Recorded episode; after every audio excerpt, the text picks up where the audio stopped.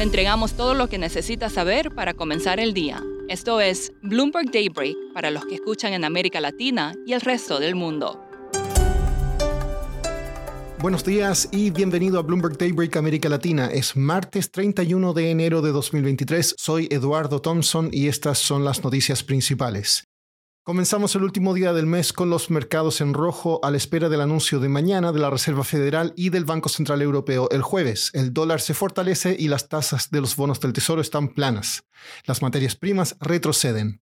El Fondo Monetario Internacional dijo que la economía mundial tocará piso este año. Para el 2023 prevé una expansión del PIB mundial del 2,9%, 0,2 puntos porcentuales más de lo previsto en octubre.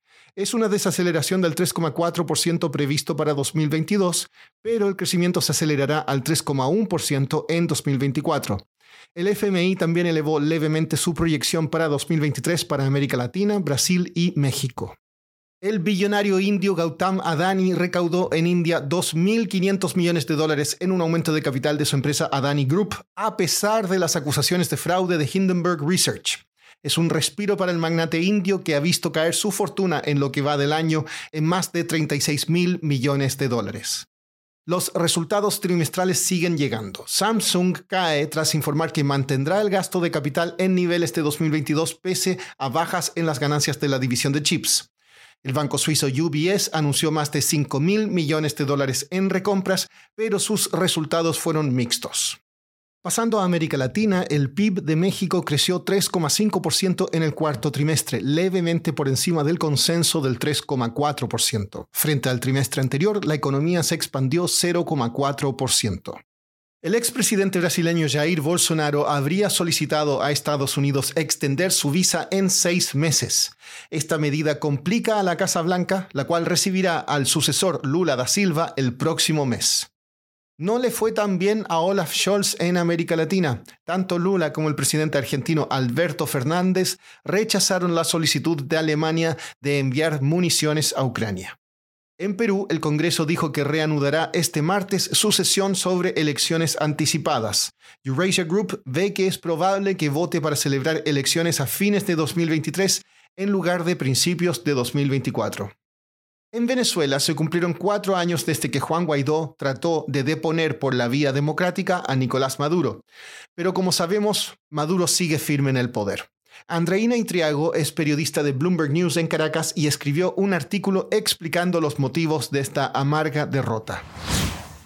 La oposición venezolana se había planteado un mantra en 2019 de lograr el cese de la usurpación, un gobierno de transición y posteriormente elecciones libres. Incluso el mismo Juan Guaidó, que fue quien encabezó esta estrategia apoyada además por Estados Unidos y, decenas de países del mundo, reconoció que habían fallado o que todavía era una tarea pendiente lograr ese cese de la usurpación. Y ahorita lo que está optando la oposición, y el mismo Guaidó lo propuso de esa forma también, es a lograr este cese de la usurpación a través de las elecciones libres y justas que están previstas para el año 2024. Andreina, ¿cómo queda Maduro en esta situación?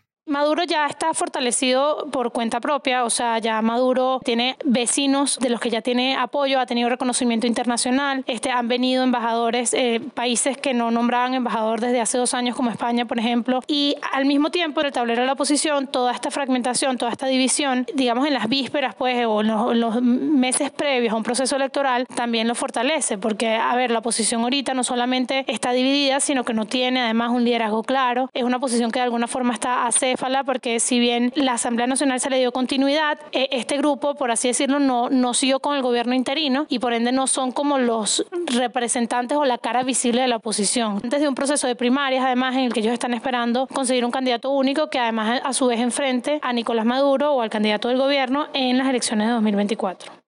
Andreina, una de las armas que usó la oposición para tratar de sacar a Maduro fue el control de activos en el exterior, como la empresa Citco y las reservas de oro. ¿Qué pasa ahora con esos activos? Al comienzo se creía que iban a quedar un poco desprotegidos. De hecho, esa era parte del argumento que mantenía eh, los, las personas que todavía eh, soportaban o respaldaban al gobierno interino, era que al eliminar el gobierno interino eh, se perdería la, la, protección que hay sobre estos activos. Sin embargo, después de que se, se cambia la Junta Directiva de la Asamblea Nacional y se elimina el gobierno interino, los países en los que están contenidos estos activos, me refiero a Estados Unidos y al Reino Unido también, se pronunciaron explicando que seguían reconociendo a la Asamblea Nacional de 2015 como la Asamblea legítima y también que respaldaban este paso que había dado la oposición, este cambio de, de liderazgo y también se mostraban en favor de esta estrategia de salir del problema con elecciones a través de elecciones. Y para terminar, adiós al rey de los cielos. The Financial Times informó que hoy Boeing entregará el último avión 747. El primer jumbo jet voló en 1969 y ayudó a introducir vuelos comerciales más asequibles para las masas. Eso es todo por hoy. Soy Eduardo Thompson, gracias por escucharnos. Para conocer todas las noticias que necesita para comenzar el día, revise Daybreak en la app Bloomberg Professional, donde puede personalizar las noticias que desee recibir. También puede suscribirse a la versión solo audio en Spotify, Apple Podcasts o la plataforma de su preferencia. Esto es todo por hoy. Escuche de lunes a viernes Bloomberg Daybreak.